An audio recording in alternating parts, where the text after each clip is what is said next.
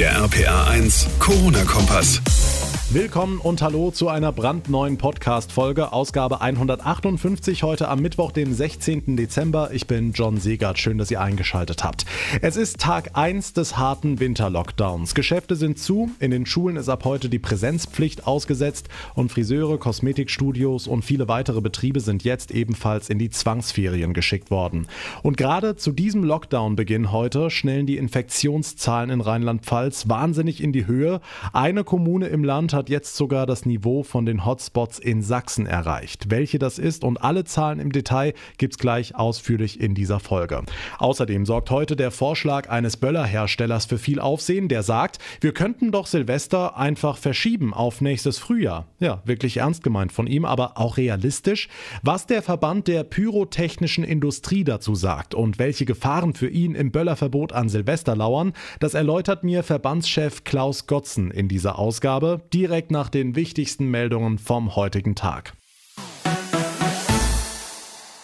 Geschäfte zu, Schulen ohne Präsenzpflicht und Kontakte auf ein Minimum reduziert. Wir schreiben Tag 1 des harten Lockdowns. Deutschland fährt runter bis mindestens mal 10. Januar und wenn wir uns die aktuellen Infektionszahlen angucken, dann ist das wohl auch sinnvoll. Tanja Holländer aus den RPA1 Nachrichten, denn gleich zu Beginn des heutigen Lockdowns zeigen die Daten ganz deutlich, warum wir dringend auf die Bremse treten müssen. Das Mainzer Gesundheitsministerium meldet 1370 neue Corona-Infektionen innerhalb eines Tages, dazu 43 weitere Todesfälle. Wir bewegen uns also weiter auf einem ziemlich hohen Niveau und das zeigt auch der Blick in die einzelnen Kommunen. Die Stadt Speyer hat jetzt die Inzidenzmarke von 500 geknackt und liegt damit jetzt auf dem Level der Hotspots in Sachsen. In Ludwigshafen bleibt es angespannt mit einer Inzidenz von 354. Die Inzidenz im Rhein-Pfalz-Kreis liegt bei 280, Frankenthal bei 250 und Neuwied bei 245. Hm, die Hoffnungen liegen ja weiterhin auf dem Impfstoff. Der war heute auch wieder Thema im Bundestag, ne? Ja, konkret ging es um die Impfstrategie, also wer den Impfstoff zuerst bekommen wird. Und nach aktuellem Stand sollen ja besonders gefährdete Gruppen zuerst geimpft werden. Bundeskanzlerin Merkel hat heute aber angedeutet, dass sich diese Planungen auch noch mal ändern könnten. Man müsse abwarten, für welche Gruppen die ersten verfügbaren Präparate geeignet seien. Zum Beispiel lägen für Kinder derzeit noch keine Daten vor. Aber, so die Kanzlerin, Ziel sei am Ende eine Herdenimmunität. Immunität. Es soll auch Menschen geben, die, das sage ich vollkommen neutral, wir wollen nämlich keine Impfpflicht einführen, die eben sich nicht werden impfen lassen. Wenn das mehr als 40, 50, 60 Prozent der Bevölkerung sein sollten, dann werden wir noch sehr lange eine Maske tragen müssen, weil wir dann die Herdenimmunität nicht erreichen. Der Überblick von Tanja Holländer. Vielen Dank. In gut einer Woche ist Heiligabend und danach kommt auch schon ganz schnell Silvester. Wird in diesem Jahr sicher auch eine ganz andere Erfahrung, den Countdown von 10 runterzuzählen und dann passiert nichts. Keine Knaller, keine bunten Raketen am Himmel. Das Böllerverbot auf öffentlichen Plätzen und das Verkaufsverbot von Feuerwerk trifft die Branche wie so viele andere in diesem Jahr mitten ins Herz. Denn Silvester, kann sich jeder vorstellen, ist das Geschäft mit dem meisten Umsatz. Klaus Gotzen ist Geschäftsführer des Verbands der pyrotechnischen Industrie. Herr Gotzen, ganz allgemein, welche Auswirkungen haben denn die Maßnahmen für die Feuerwerkbranche in Zahlen?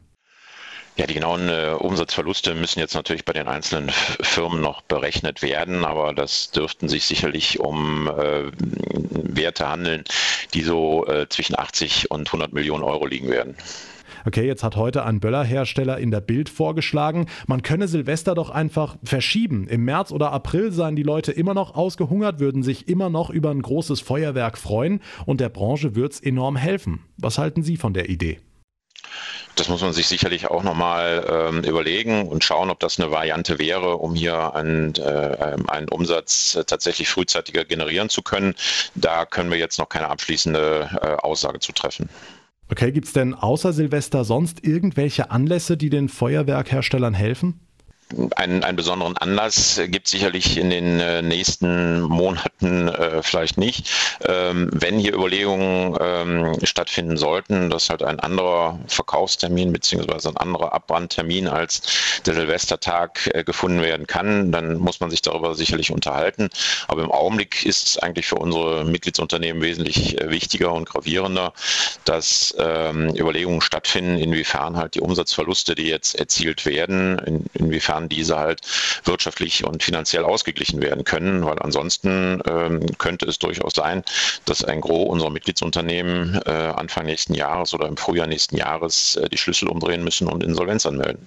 Okay, trotz dieser düsteren Aussichten, haben Sie denn Verständnis für das Böllerverbot oder allgemein die Maßnahmen?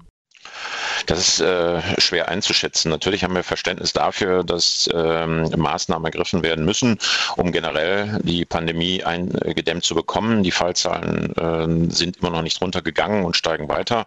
Das heißt, äh, sicherlich müssen Maßnahmen ergriffen werden, um dann halt äh, größere Kontakte ähm, zu unterbinden.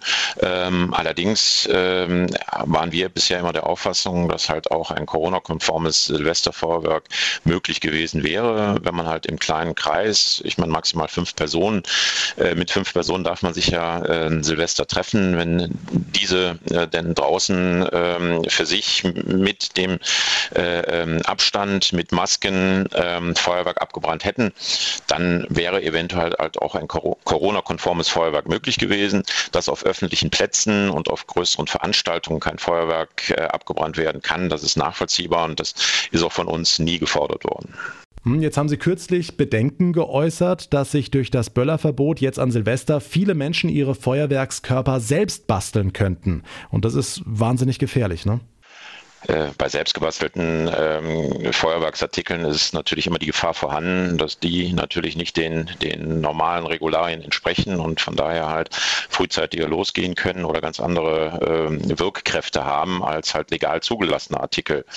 Und aufgrund der Tatsache, dass jetzt halt keine legal ähm, ähm, keine legalen Feuerwerkskörper ähm, äh, gekauft werden können und abgebrannt werden können, ähm, besteht natürlich die Gefahr, dass halt Leute, die gerne gerne Feuerwerk abbrennen wollen, entweder selber basteln oder sich halt äh, Feuerwerk äh, teilweise dann illegal aus dem Ausland besorgen.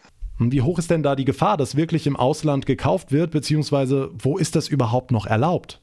Also es gibt hier natürlich keine ähm, konkreten Zahlen über Mengen, ähm, was das illegale Feuerwerk angeht. Aber ich glaube, in den letzten Jahren hat man schon gemerkt, dass illegales Feuerwerk aus benachbarten Ländern äh, durchaus äh, zugenommen hat und äh, nach Deutschland gekommen ist. Ähm, ob dies für dieses Jahr halt auch so sein wird, bleibt abzuwarten. Ähm, manche Länder im, im benachbarten EU-Ausland haben ja halt auch ein Verkaufsverbot ausgesprochen. Aber gerade in den ähm, osteuropäischen Ländern ist mir nicht bekannt, dass es da zu Verkaufsverboten kommen äh, soll. Und da gibt es sicherlich den, den einen oder anderen Markt, äh, der dafür bekannt ist, dass es da halt auch illegale Ware relativ einfach äh, zu erwerben gibt sagt Klaus Gotzen, der Chef des Verbands der pyrotechnischen Industrie. Vielen Dank für das Gespräch. Ja, gerade an solch grauen, kalten Tagen wie heute sehne ich mich persönlich nach einem Besuch auf einem richtig schönen Weihnachtsmarkt. Und da haben wir in Rheinland-Pfalz und drumherum ja etliche richtig tolle. RPA1-Reporter Jan-Felix Kraus, wo kann ich denn Glühwein und Co. in diesem Jahr trotzdem bekommen? Gut, den Glühwein, den bekommt man auch zu Hause ganz gut hin, aber was auf jeden Fall fehlt, sind die Sachen, die man auf dem Weihnachtsmann kaufen kann. In Mainz gibt es deshalb jetzt einen Pop-up-Laden, also ein zeitlich begrenztes Geschäft. Dort können Schausteller ihre Ware ausstellen und eine von ihnen ist Katrin Spindler. Sie ist eigentlich verantwortlich für das Weihnachtsdorf hier in Mainz. Wir möchten den Kunden auch die Möglichkeit geben, speziell bei mir, bei meinem Stand, ihre bereits bestellten Krippenfiguren und Ochs und Esel, Ställe, Zubehör für ihre Krippen an Weihnachten abzuholen. Und so ist dann in 0, nichts ein kleiner Weihnachtsladen entstanden, den man schon von weitem sieht. Wenn man in den Laden dann reingeht, kommt dann noch, noch mehr das Weihnachtsfeeling auf, weil alles voller Weihnachtskrippen mit Zubehör, mit Ochs und Esel, mit, mit Lampen, mit Lichtern ist. Auch durch, den schöne, durch die schöne gläserne ähm, Fensterfront kann man natürlich auch schon von außen sehen, was sich im Inneren hier verbirgt. Ja, und bei dem von außen betrachten bzw. dem Bestellen und Abholen muss es ja jetzt auch erstmal bleiben. Dennoch, Weihnachtsstimmung kommt auf jeden Fall auf und weil es jetzt wenigstens Planungssicherheit gibt, laufen die Vorbereitungen fürs nächste Jahr schon. Wir haben natürlich schon ganz viele Ideen. Das wird definitiv weitergehen. In welchem Sinne, in welchem Maß, das können wir an dieser Stelle vielleicht noch nicht verraten. Da sind wir gespannt. Die Infos von Jan Felix Kraus. Dankeschön nach Mainz. Und damit komme ich zum Ende der heutigen Ausgabe. Und an dieser Stelle nochmal der Hinweis, ab dem 4. Januar wird unser Corona-Kompass erweitert. Dann versorgen wir euch genau hier kurz und kompakt mit vielen weiteren wichtigen Themen unter einem neuen Namen, der Tag in Rheinland-Pfalz Podcast. Am besten abonniert ihr unseren Corona-Kompass direkt, dann verpasst ihr auch nach der Umstellung keine einzige Folge mehr. Mein Name ist John Segert. Ich bedanke mich ganz herzlich fürs Zuhören. Wir hören uns dann in der nächsten Ausgabe wieder. Bis dahin eine gute Zeit und vor allem bleibt gesund. Der RPA 1 Corona-Kompass.